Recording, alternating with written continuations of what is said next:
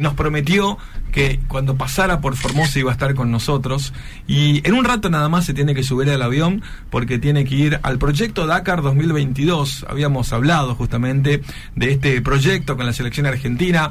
Estamos hablando de Tiago Parada, el oriunde de Pirané, que está con nosotros y vamos, lo recibimos con un aplauso, ¿te parece? Fuerte el aplauso, señor. señor Tiago, buen día, ¿cómo Hola estás? Tiago, ¿cómo te va? Hola, bueno, buen día. Le agradezco mucho por invitarme a este y explicarle mi experiencia cómo fue en México. Bueno, eh, aquí vamos a hablar con Sergio, con vos. Este, bueno, Tiago, eh, oriunde de Pirané, contame lo que fue eh, esa incursión por Guadalajara, por México, ese subcampeonato eh, de- panamericano de judo. Me imagino eh, la felicidad, ¿no? Te escuchaba la otra vez cuando hablábamos eh, por teléfono desde México, que es la felicidad, ¿no?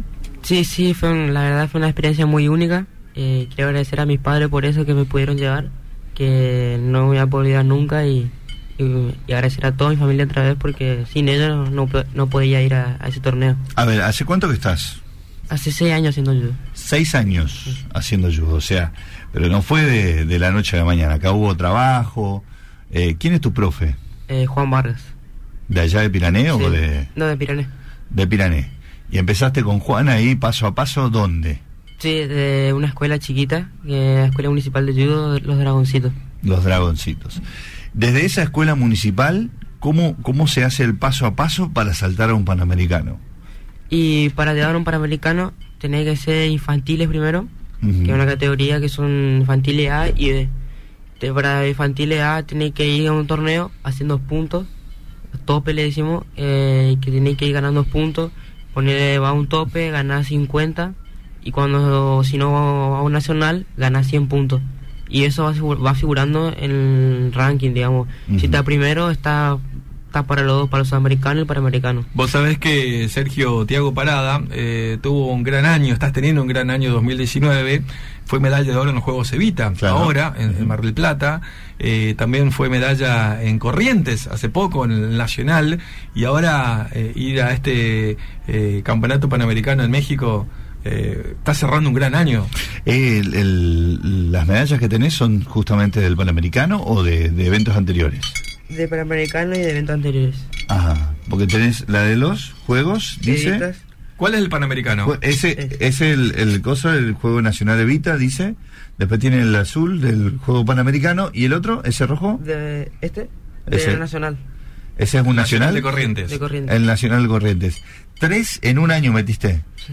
¿Es, ¿Es mucho? ¿Es poco? ¿Hay mucho trabajo? Y la verdad, para la, la Nacional hay dos. En mi primer Nacional me fue mal. eh, y hay varios torneos, digamos, para, para poder ganar medallas. Y, sí, y la verdad, si eh, más si es torneo importante, es duro ganar. Veo que te acompañan mamá y papá. ¿Cuánto tienen que ver? Yo quiero que uno de los dos venga Sí. acá. ¿Puede Blas, ser? Blas. ¿Puede ser?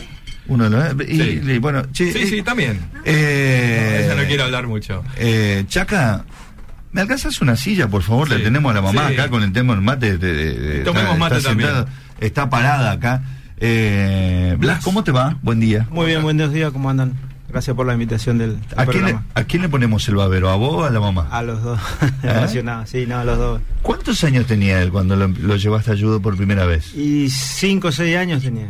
Seis años él comenzó, digamos, un día dijo que quería eh, saltar, tirarse a la colchoneta, así bien, fuimos, ahí pasamos por, por la academia de Juan Vargas y, Mm. y le gustó la, la, eh, lo que había ahí, eh, en tirarse al, al, al tatame, como le dicen, ¿viste? Y bueno, y hablamos con el profe y nos había dicho como había sido más de mitad más de mitad de año ahora. Al principio revolcarse era un juego. Sí. ¿Eh? Sí. Esa era la idea para él. Y bueno, y de ahí comenzó. Eh, nos dijo que vaya para el año siguiente porque ya estaban cerrando ya, digamos, la, el tema de la- del año y todo eso. Entonces, al año siguiente comenzó y ahí, de ahí no, no paró más. No paró. No. ¿Cómo, eh, eh, el, el- el- el judo es como el karate, también tiene cinta de colores? Eh, sí, pero no tanto porque el, el karate sí tendría cinta, pero no casi los mismos colores. Claro, o sea, pero tienes eh, cinturón blanco, Sí. después vas punta amarilla, punta y, y pico, así, Sí, vas sí. subiendo. ¿Y vos qué sos? Eh, la verdad, eh, el cinturón depende de la edad. En judo depende de la edad. Ah. Eh, ¿Cuántos sí. años tenés ahora? Yo tengo 13. 13 años. Y uso la cinta puntas, punta marrón, que es azul con marrón. Yo cuando tenga 14 recién voy a tener el cinturón marrón Ajá. completo. Por eso depende de la edad. ¿Y llegás a, a cinturón negro cuándo? A los 16 recién. Y ahí, y ahí ya sos un tipo profesor, o sea, podés vos tener tu, tu, tu, tu, tu- tu academia, tu, tu, tu equipo de trabajo o seguís trabajando con los profes originales. No, puedo seguir trabajando o si no, también como dice usted, puedo poner, me tengo que, con el, porque ya cuando hago negro hago prim- mi primer dan. Ajá. Sería, y ahí puedo ser profesor o no. Depende del profe, como te digo. En, en, Eh, en cuanto, perdón, ¿no? Eh, en cuanto a, al judo, en diferencia al karate. El karate generalmente tiene, eh, es, es una otra de las ramas de las artes marciales, pero tiene eh, los distintos, ¿cómo, ¿cómo es que le llaman? Los kata, ¿no? Sí. Las distintas destrezas. ¿El judo tiene también esas distintas estrategias así previas o eh, es todo más de contacto, se lo ve más de fricción al, al, al, al deporte?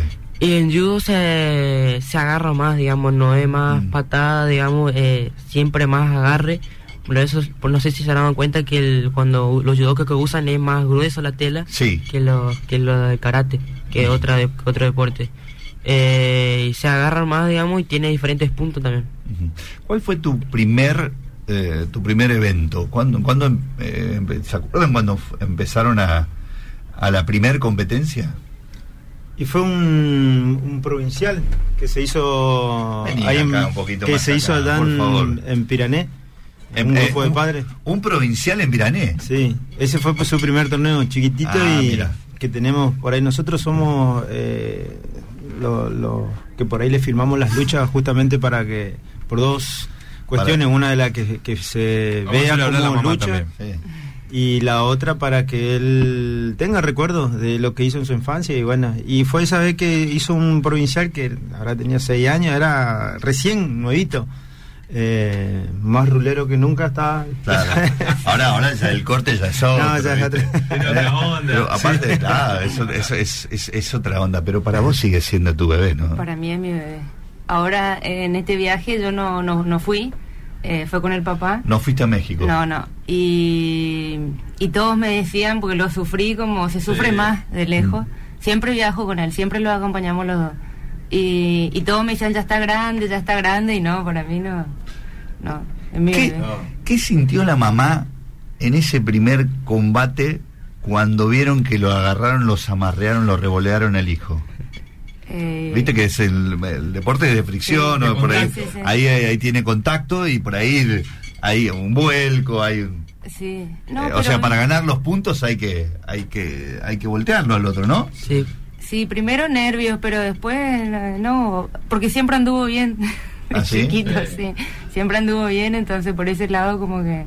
Aparte trabajan mucho destreza con el profe, entonces lo primero que aprenden es a caer y, o sea, lo primero que aprenden es la defensa. Claro. Y bueno, y como él andaba bien, no... Eh, eh, por lo general, por lo general no sé si la mamá, pero el papá lo primero que le da a un hijo, o bueno, en mis épocas al menos, hoy día ya hay una diversidad, si no es el joystick de la Play, es alguna otra actividad deportiva. Lo primero que le daban una pelota, por ejemplo. Sí. ¿eh? Y lo primero que querían era que juegue al fútbol. ¿Y judoka? Y no sé, mira. ¿De dónde salió? ¿De dónde salió? No, Judoka, este, te digo la verdad, judoka en Pirané. encima. Y es, es lo Claro. que hay en Pirané, Sí. o sea, en, la, en Pirané está la academia, entonces fuimos a probar, él probó varios deportes. Mirá. O sea, hizo fútbol le también, gusta. básquet, juega básquet. Le gusta varios deportes. juega handball, o sea, eh, le gustan los deportes. Sí. ¿Dónde vas al colegio? al, al Monte Calvario. Ajá. El, el- nosotros por ahí lo que tratamos de que él eh, haga el deporte que le guste y el deporte que elija o que, o que quiera seguir, que lo haga con responsabilidad. Así le hablamos siempre, su mamá y yo siempre estamos con, con el tema de que no la responsabilidad en el sentido de que, que lo practique y, y eh, no el profesionalismo porque todavía es chiquito, tiene 13 años donde él tiene que todavía vivir su, vida. Doble, do- doble Pero- esfuerzo, ¿eh? Sí, Acá, acá, vos sos consciente que hay doble esfuerzo, ¿no? Porque Sí, vos, sí.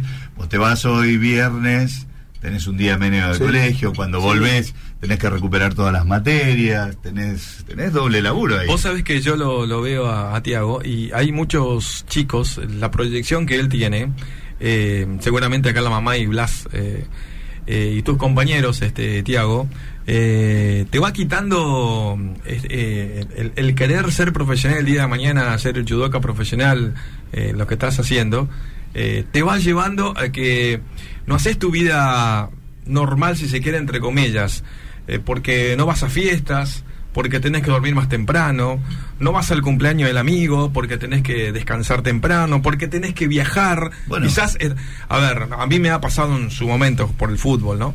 Eh, perdés cumpleaños, perdés grupos, perdés... Pero tenés otro objetivo, ¿no? Tenés otro objetivo. Eh, porque tiene esos logros que él tiene, pero él quizás no está pensando, esta noche tengo que juntarme a la piseada, a las chicos, me tengo que ir a tal lado, tenemos al boliche, eh, que la noviecita, etcétera, etcétera, porque tiene otros objetivos Uh, claros. ¿Qué tema tocaste ahí? Bueno, bueno, pero te digo. Cuando dijiste la voy- noviecita, se no, le no, frunció ah, el ceño a la claro, mamá. Claro. ¿eh? Pero lo que voy es que eh, son chicos que eh, tienen otra vida. Sí. ¿me Claro. Es otra Bueno. vida, totalmente cambiada. Y, y, y ahí en Piranea hacen, o sea, tipo, ¿tenés el eh, horario, así, horario para cada cosa? ¿Tienen ellos? ¿Para O sea, entrenar? Claro, o sea, para entrenar, para el colegio, Sí, para sí. dormir. Es o que sea, la única forma, sí, tiene que estar eh, organizado. sí, eso, eso es lo que tiene, que a su corta edad él tiene que, que organizarse. Y bueno, y hace de chiquito y creo que, que eso le hace, lo, lo hace madurar quizás más, más rápido que, que a otros chicos, porque sí, está organizada su vida, si no, no. ¿Ahora van los tres? Eh, no, no, No. va solo. Primer viaje que hace solo. Es el primer viaje creo que hace solo. Este es un programa del Dakar 2022 donde solamente tienen que estar los, los, los judoka. Te digo porque eh, nosotros podríamos ir. El tema, eh, bueno... Te eh, bancás los costos. Pero te bancás los costos, pero vos no podés ni entrar ahí, ni a, ni a, ni a tres cuadras podés estar ahí del... Tienen que estar solamente, ellos y Solamente los eso. entrenadores. Claro, es como un campus. Es sí. un campo, sí. Es No así va el... solo, ¿eh? Va con Eh, el... pero va con- sí, No con va el- solo, va Galo, ¿no? Galo Sí. Villavicencio, va Sofía Medina y va Máxima Villalba. claro, cuatro, van los chicos- cuatro, los cuatro van- chicos de Formosa. Claro, van cuatro chicos, eh, de los cuales eh, dos son de Pirané. Galo también es de Pirané. Sí. ¿No es cierto? Estuvo en México ahora también y salió quinto. Mirá vos. La verdad, Tiago, es un placer tenerte acá. La primera vez creo que venís acá, acá a la radio, a- a- acá al complejo de radio y televisión, porque cuesta mucho, porque bueno, tenés que venir de Pirané, el colegio, tus padres. Bueno, Gracias también a los padres por, por haber venido un, Sí. un rato antes y haberse pasado a la radio. Y le digo, esta es su casa.